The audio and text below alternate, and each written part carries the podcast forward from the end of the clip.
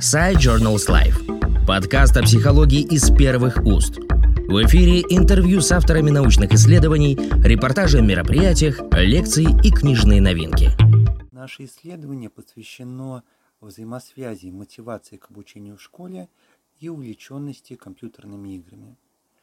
Идея данного исследования взята из обыденного наблюдения.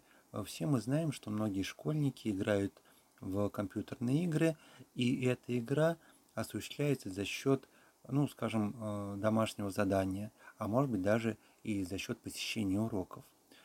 Учителя, э, родители, они часто отмечают, что мотивация к обучению падает именно за счет вот этой вот чрезмерной увлеченности э, компьютерными играми. И мы решили проверить, насколько это так.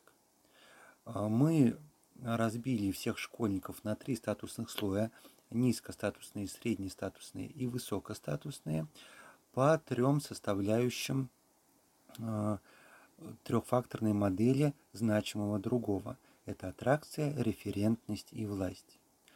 Оказалось, что в аттракционной структуре интергруппового статуса у высокостатусных учащихся показатель увлеченности играми – обратно взаимосвязан с мотивацией к обучению.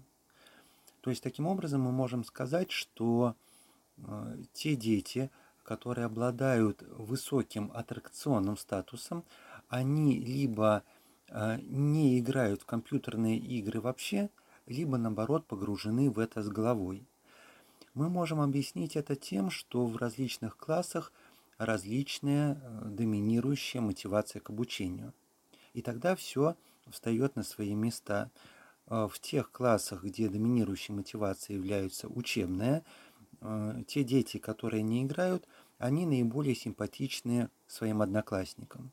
Ну и наоборот, если доминирующая мотивация не учебная, а, то возможно именно погружение в компьютерные игры и дает им привлекательность среди сверстников.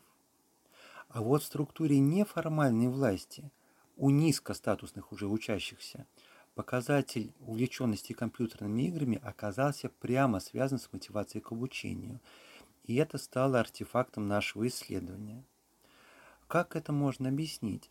Э, дело в том, что низкостатусные члены группы, э, вероятно, э, тоже имеют довольно высокую мотивацию обучению, то есть они хотят учиться.